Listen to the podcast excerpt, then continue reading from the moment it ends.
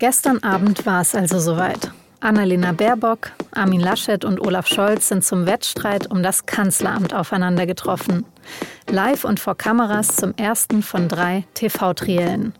Aber wie sehr haben sie sich denn überhaupt miteinander gestritten? Und was bedeuten diese Fernsehauftritte am Ende für die Wahl? Darüber habe ich mit meinem Kollegen Nico Fried gesprochen, der das SZ-Parlamentsbüro in Berlin leitet. Sie hören auf den Punkt, den Nachrichtenpodcast der Süddeutschen Zeitung. Mein Name ist Franziska von Malsen. Schön, dass Sie zuhören.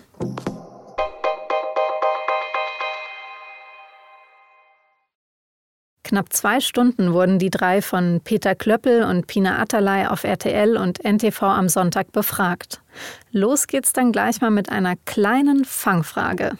Frau Baerbock, warum meinen Sie, kann Olaf Scholz persönlich nicht Kanzler?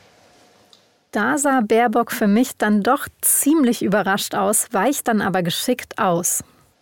Erstmal schönen guten Abend äh, in die Runde. Wir verbringen jetzt ja eine Menge Zeit äh, miteinander. Es geht für mich nicht darum, was andere nicht können. Und genauso friedlich haben das dann auch Laschet und Scholz beantwortet. Aber den Rest der Zeit, den wurde natürlich doch noch gestritten. Zumindest bei Laschet und Baerbock. Anders nur bei Olaf Scholz, dessen Stimmlage einfach fast nie einen Ausschlag macht. Inhaltlich geht es dann um Afghanistan, Corona, die Klimakrise und mögliche Steuererhöhungen.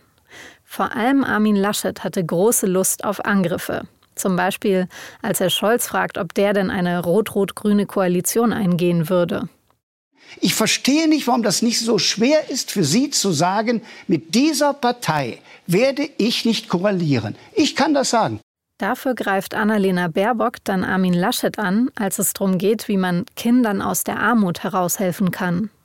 Und wenn Sie sagen, Kinder sollen irgendwie selber aus dem Hartz-IV-System rauskommen, sorry, aber ein Kind, was zwei, drei, vier, auch zwölf Jahre ist, wird ja kaum alleine aus dem Hartz-IV-System rauskommen. Die Eltern sollen Arbeit haben und das Kind soll selbst den Bildungsauftrag Und dann sagen Sie, solange das aber nicht klappt, dann haben die Kinder Pech gehabt. Dann sollen sie halt ohne Schulranzen in die Schule gehen. Ja, und wie gesagt, Scholz, der klingt einfach in allem, was er gesagt hat, gleichbleibend, ich nenne es jetzt mal wohltemperiert. Ich will ein gutes Bündnis, das den Fortschritt in Deutschland möglich macht, das dafür Sorge trägt, dass mehr Respekt in dieser Gesellschaft herrscht und dass wir den wirtschaftlichen Wohlstand sichern und unserer großen Rolle gerecht werden. Bei den ZuschauerInnen ist aber genau das gut angekommen. In ihren Augen war Olaf Scholz der klare Sieger im Triell. Aber helfen den WählerInnen solche Fernsehwettstreite am Ende überhaupt für ihre Wahlentscheidung? Und wirken sie sich auch auf die Leute aus, die sich sowas gar nicht ansehen? Darüber habe ich mit meinem Kollegen Nico Fried in Berlin gesprochen, der die Sendung ganz klassisch zu Hause am Fernseher verfolgt hat. Herr Fried, die Forsa-Umfrage hat ja jetzt Scholz als quasi klaren Sieger ausgemacht. Dann kam Baerbock und Laschet ist weiterhin deutlich hinter den beiden. Wie haben Sie selbst es denn jetzt wahrgenommen? Also wer hat sich in Ihren Augen besser oder schlechter geschlagen, als Sie vielleicht erwartet hatten? Und ähm, gab es in Ihren Augen einen Sieger oder eine Siegerin? Also ich hatte keinen eindeutigen Sieger oder eine eindeutige Siegerin. Ich fand schon, dass äh, Annalena Baerbock sich sehr gut verkauft hat auch gemessen daran, wie schwer dieser Wahlkampf bisher für sie war. Sie wirkte aber gestern auf mich eigentlich äh, ziemlich entspannt. Manchmal habe ich so das Gefühl, seit sie weiß, dass sie eigentlich keine richtige Chance mehr hat, Bundeskanzlerin zu werden, lebt sie wieder auf und ist äh, überzeugender. Sie war schlagfertig, äh, sehr geistesgegenwärtig und hat das, wie ich finde, ganz gut gemacht. Armin Laschet war sehr auf Angriff ähm, aus. Gleich zu Beginn hat er Scholz und auch äh, Baerbock ziemlich heftig angegriffen in außenpolitischen Fragen. Ich glaube, dass ihm das auf die Dauer nicht nützt. Die Zuschauer, das zeigt die Erfahrung, frühere äh, Kanzlerduelle mögen es nicht so sehr, wenn allzu heftig angegriffen wird, komischerweise, aber es ist so. Und äh, trotzdem war es, glaube ich, ein wichtiges Signal, vor allem in die eigenen Reihen hinein. Da ist einer, der kämpft, der will es jetzt wissen, der ähm, findet sich nicht ab mit dem Niedergang der Union in den Umfragen. Von daher war das, glaube ich, vor allem ein Zeichen in die eigenen Reihen hinein. Und Olaf Scholz war ich doch überrascht, dass er sich so sehr zurückgehalten hat, dass er fast schon so ein bisschen präsidial dabei gestanden hat, gelegentlich. Aber offensichtlich strahlt das eine gewisse Kompetenz aus und ist bei den Zuschauern, jedenfalls wenn man der Forsa-Umfrage glauben darf, äh, ganz gut angekommen. Hätte es denn für Laschet noch eine andere Möglichkeit gegeben? Weil, also wenn man jetzt die Umfrageergebnisse anguckt, dann ist es ja für ihn nicht aufgegangen. Also er konnte sich jetzt nicht äh, verbessern durch seine angriffslustige Performance. Aber was hätte er stattdessen denn dann machen können, wenn er gleichzeitig immer sich mit dem Vorwurf konfrontiert äh, sieht, dass er eben zu lahm ist?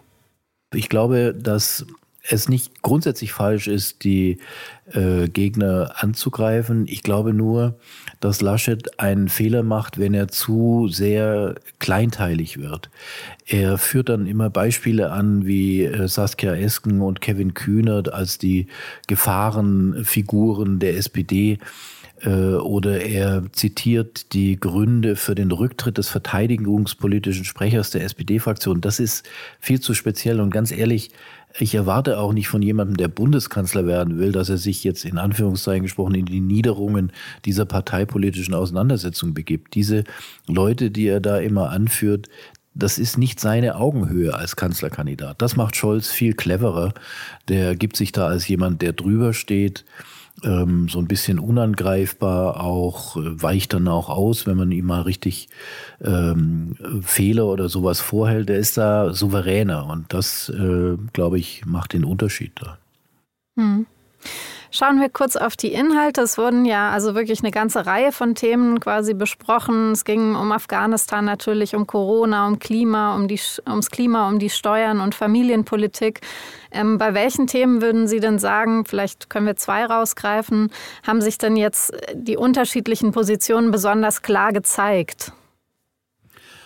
Also zunächst mal beim äh, Steuerthema waren die Unterschiede zwischen SPD und Union sehr deutlich.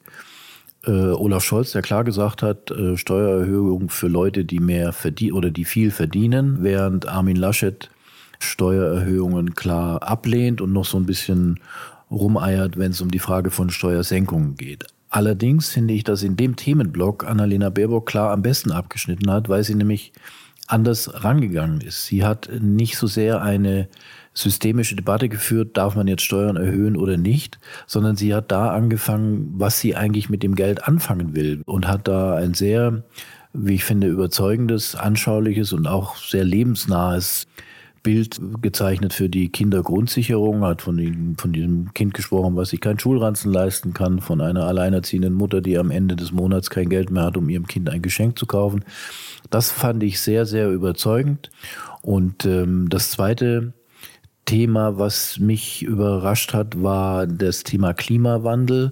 Da wiederum war es so, dass Olaf Scholz und ähm, Armin Laschet es wirkte fast so, als hätten die sich abgesprochen, möglichst lang zu reden, äh, damit Annalena Baerbock bei diesem Lieblingsthema der Grünen nicht so richtig äh, zu Wort kommt.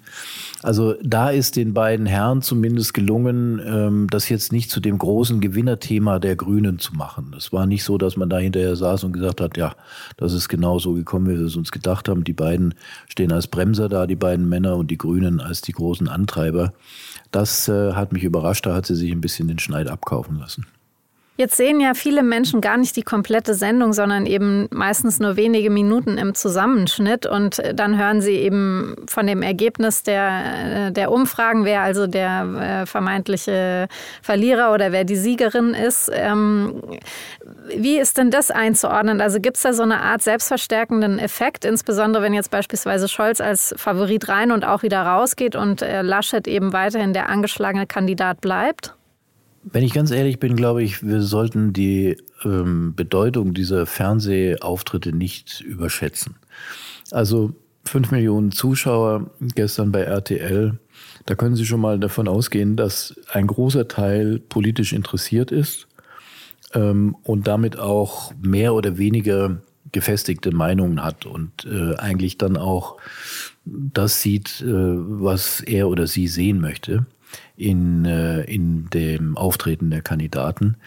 Die Erfahrung der letzten Jahre zeigt, dass nie ein Fernsehduell wirklich den Ausschlag gegeben hat bei einer Wahlentscheidung. Äh, da war es natürlich auch immer so, dass äh, Frau Merkel als Kanzlerin gegen einen Herausforderer angetreten ist. Ähm, und der Herausforderer dann meistens keine entscheidenden Punkte setzen konnte. Dieses Mal war die Konstellation so ein bisschen anders, aber ganz ehrlich, am Ende war es eigentlich nichts anderes als so eine Talkshow, wie wir sie jeden Sonntag, jeden Mittwoch, jeden, was weiß ich, Wochentag erleben, mit mehreren Politikern, die sich streiten. Und das läuft dann auch wieder an einem vorbei. Ich glaube, dass die Leute ihre Wahlentscheidung am Ende von anderen Dingen abhängig machen. Wenn Sie jetzt sagen, es ist natürlich nicht wahlentscheidend, werden Sie sich denn die weiteren beiden ähm, Trielle noch angucken und würden Sie mir empfehlen, das auch zu tun? Äh, ich werde sie mir angucken, weil ich dafür bezahlt werde. Und Ihnen würde ich es nicht unbedingt empfehlen, weil ich nicht weiß, wie unsicher Sie noch in Ihrer Wahlentscheidung sind. Wenn Sie meinen, dass Ihnen das hilft, dann schauen Sie sich's an. Das ist bestimmt ähm, ganz informativ. Aber ich glaube, drei Trielle, das sind 270 bis 300 Minuten. Das äh, sollte man sich nicht unbedingt antun, weil der Wiederholungsfaktor wahrscheinlich dann schon sehr hoch sein wird. Alles klar, vielen Dank für die Einschätzung, Herr Fried. Gern geschehen. In Afghanistan wurden am Montag mindestens fünf Raketen auf den US-amerikanischen Stützpunkt am Flughafen in Kabul abgefeuert. Sie wurden aber von einem Raketenabwehrsystem abgefangen, sagte ein US-Regierungsvertreter. Der Angriff konnte also verhindert werden. Die Evakuierungen am Flughafen mussten deshalb nicht unterbrochen werden. Der sogenannte Islamische Staat hat den Angriff für sich reklamiert. Hurricane Ida hat im US-Bundesstaat Louisiana schwere Schäden verursacht.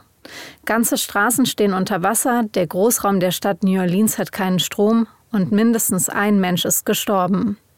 Mittlerweile hat der Hurricane sich zwar abgeschwächt, bewegt sich aber weiter über das Land. Das alles passiert genau 16 Jahre, nachdem New Orleans fast komplett vom Hurricane Katrina zerstört wurde. Damals sind rund 1800 Menschen gestorben. Diesmal gab es aber frühe Warnungen, sodass viele Menschen sich rechtzeitig in Sicherheit bringen konnten.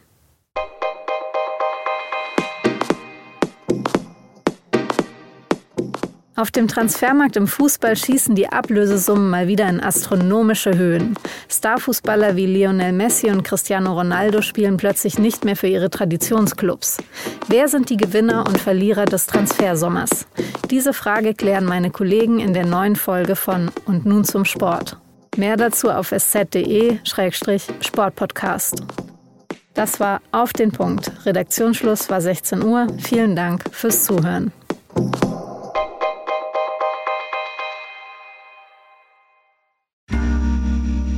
Werbung. Hi, ich bin Patrick Bauer, Reporter beim Magazin der Süddeutschen Zeitung. Und gemeinsam mit meiner Kollegin Eva Hoffmann habe ich an einer unglaublichen Geschichte recherchiert.